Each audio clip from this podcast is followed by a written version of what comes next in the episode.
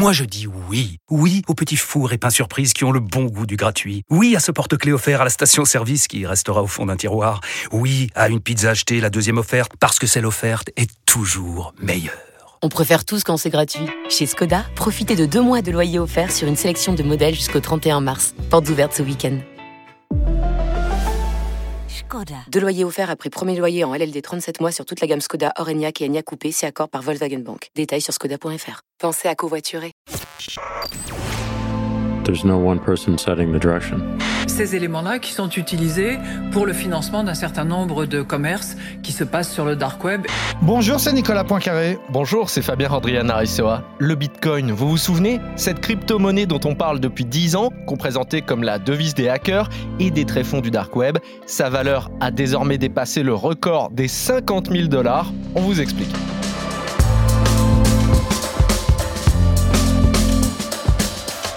Soyons honnêtes, oui, si vous aviez acheté ne serait-ce que 10 bitcoins au début des années 2010, vous seriez riche aujourd'hui. Et oui, à l'époque, sa valeur était de moins d'un centime. Mais attendez un peu avant de vous autoflageller, qui aurait pu prédire l'incroyable destin du bitcoin à l'époque Trois bonnes raisons d'écouter ce podcast avec Nicolas. Eh bien, c'est l'histoire d'une monnaie qui n'existe pas et qui vaut donc aujourd'hui euh, plus cher que l'or. On va vous raconter comment ça marche, qui la contrôle, qui la fabrique, et puis l'histoire surtout du mystérieux soi-disant japonais qui a inventé le, le Bitcoin. Et puis, on va vous raconter l'histoire de ceux qui ont perdu beaucoup, beaucoup d'argent en oubliant leur code. Expliquez-nous le monde. Un podcast RMC. Nicolas Poincaré. Fabien Randrian Aressoa. On va prendre l'histoire depuis le début avec l'acte de naissance du Bitcoin. Il y a toute une histoire un peu mystérieuse sur qui l'a inventé cette crypto-monnaie. Alors, c'est un homme qui s'appelle Satoshi Nakamoto, en tout cas c'est son euh, pseudonyme. Le 31 octobre 2008, il a lancé l'idée. On était en pleine crise financière, le monde de la finance était en train de s'écrouler. Et lui, un peu par réaction politique, par rébellion, il a dit ce système est pourri, on va en inventer un nouveau. On va inventer une monnaie virtuelle qui sera uniquement sur Internet et qui s'appellera le Bitcoin. Il lance l'idée le 31 octobre 2008 et le 9 janvier 2009, le temps de mettre tout ça en place, les protocoles informatiques, il fait le premier échange. Il échange un petit bitcoin entre lui et un ami et ça lance la machine. À l'époque, ce premier bitcoin était valorisé à un centième de centime de dollar, autrement dit, rien du tout. Et voilà, l'aventure était partie.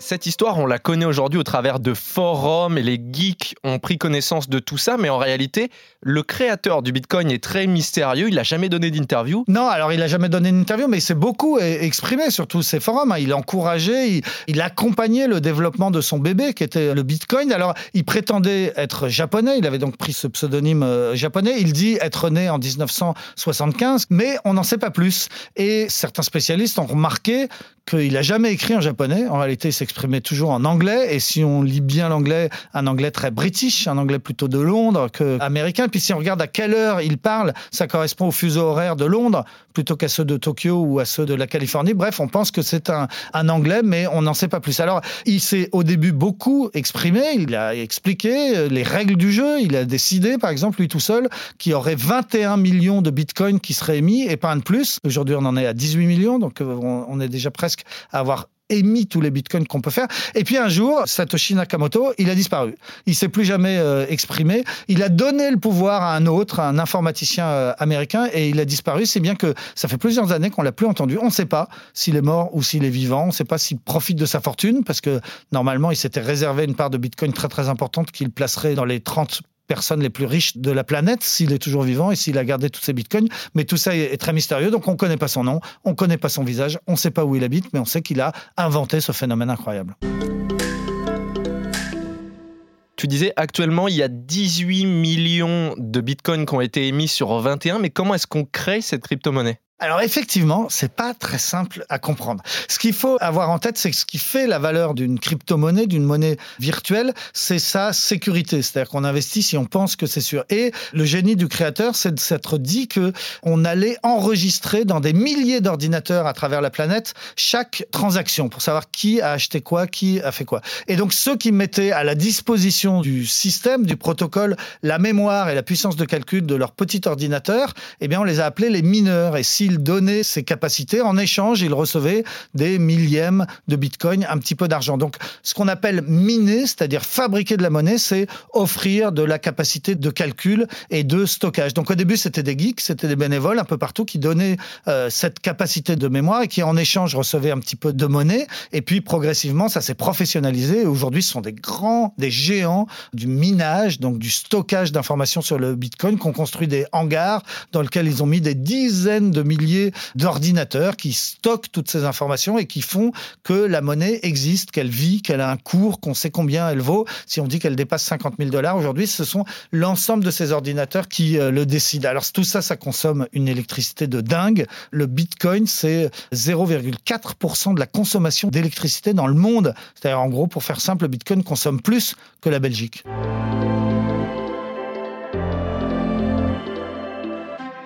Le Bitcoin des origines, c'était vraiment une affaire de geeks qui circulait de forum en forum, mais ça a pris de l'ampleur quand des grandes personnalités d'Internet s'y sont intéressées. C'est le cas de Jack Dorsey, le patron de Twitter, qui a investi 600 millions dans un fonds d'investissement avec Jay-Z, le rappeur, pour en faire tout simplement la monnaie d'Internet.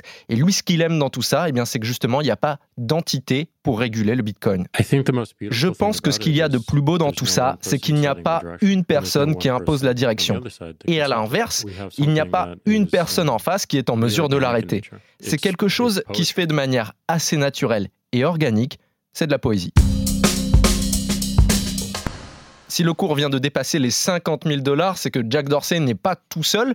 Il y a d'autres influenceurs comme ça qui mettent leur notoriété au service du Bitcoin, et c'est le cas d'Elon Musk avec Tesla. Elon Musk, effectivement, il croit beaucoup. Alors, la semaine dernière, il a fait un truc incroyable. Il a changé son profil sur Twitter. Jusqu'à là, il avait écrit Elon Musk, Tesla, SpaceX. Il a viré Tesla, SpaceX et il a juste écrit Bitcoin. Et aussitôt, eh ben, la monnaie a pris plus 17%, juste parce que Elon Musk, le patron de Tesla, disait y croire. Et puis alors, il a fait plus que dire y croire, puisqu'il a annoncé que Tesla euh, plaçait une partie de sa trésorerie en Bitcoin, un milliard et demi de dollars placés en Bitcoin. Donc ça, ça crédibilise. Mais il y a d'autres choses qui crédibilisent encore plus. Par exemple, BlackRock, c'est le plus grand fonds d'investissement euh, américain. Il gère des milliers de milliards de dollars et notamment toutes les économies des fonctionnaires américains pour préparer leur retraite. Et eh bien, BlackRock, récemment, très récemment, il y a quelques jours, a annoncé que désormais le Bitcoin était sur la liste des produits financiers qui étaient utilisés. PayPal, c'est le géant du paiement euh, en ligne. Il accepte aussi désormais les paiements par crypto-monnaie. C'est tous ces gros investisseurs extrêmement sérieux, eh bien, qui a fait naître de la confiance et qui fait que les cours se sont envolés de façon aussi euh, spectaculaire. Cette monnaie libre qu'est le Bitcoin, ça fait pas du tout les affaires des banques centrales. Il y a quelques semaines, Christine Lagarde, qui est la présidente donc, de la Banque centrale européenne, était invitée par nos confrères de BFM. Elle expliquait aux consommateurs qu'il fallait faire très attention avant d'investir dans cette monnaie. S'ils achètent euh, un, bitcoin ou autre euh, élément de la même famille, c'est un actif spéculatif. Il faut qu'ils sachent qu'ils prennent un risque de spéculation majeure et de variation considérable de la valeur de l'actif en question. Sans compter c'est en général euh, ces éléments-là qui sont utilisés pour le financement d'un certain nombre de commerces qui se passent sur le dark web et sur lesquels, franchement, euh, je ne pense pas que ni vous, ni vous, ni moi ne serions particulièrement contents que nos enfants euh, s'y amusent.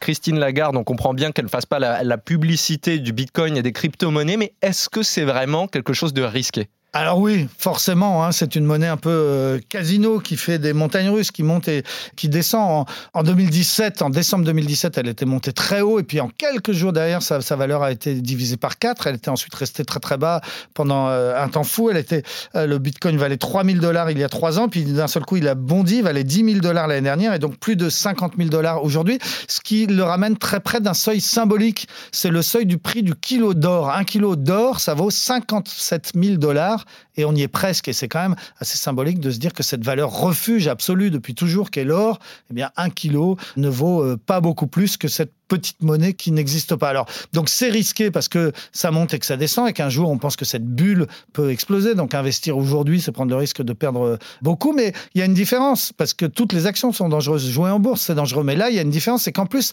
c'est virtuel avec toutes les possibilités de hacking et d'arnaque. Il y a beaucoup d'arnaques en ligne. Il y a beaucoup de pubs que nous, les particuliers, on peut recevoir qui disent acheter du bitcoin, acheter du bitcoin. On le fait et puis on s'aperçoit ensuite que le site sur lequel on a investi n'existe pas ou bien il a disparu le jour où on espère récupérer cet argent. En 2018, les, les pigeons, les, gens qui se sont fait arnaquer, ont déclaré à l'autorité des marchés financiers 55 millions d'euros de pertes. Donc ça fait quand même euh, beaucoup d'argent euh, qui s'est envolé. Ça, ce sont les arnaques. Après, il y a les vols. Vous pouvez être sur un site très sérieux, très sécurisé, très reconnu, mais il y a des hackers qui arrivent à parvenir dedans et à vous piquer votre argent, ça arrive. Et puis alors, il y a quelque chose qui n'arriverait pas avec une banque euh, normale, c'est la perte des codes. C'est absolument terrible. Il y a des cas, il y a un, Gallois qui a fait une fausse manip sur son ordinateur, il a perdu 275 millions de dollars. Oups, oups, j'ai appuyé sur le mauvais bouton, j'ai tout perdu, 260 millions de dollars. Et puis, il y a un Bavarois qui a juste oublié ses codes, il a essayé une fois, deux fois, trois fois, et puis après, ça bloque, hein, parce que c'est le principe.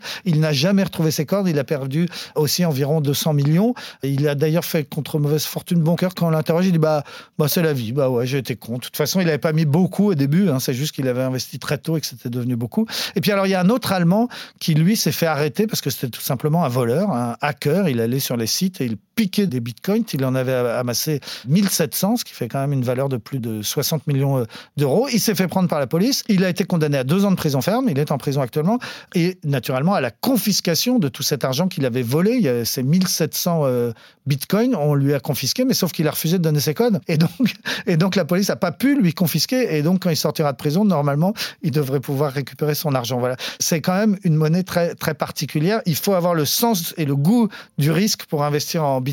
En bourse, on dit beaucoup qu'il faut jamais investir de l'argent qu'on ne serait pas capable de perdre. C'est-à-dire il faut accepter l'idée que quand on joue, bah, peut-être on va tout perdre. Donc il ne faut pas s'endetter, par exemple, pour miser. C'est vrai pour la bourse en général, c'est encore plus vrai pour le Bitcoin.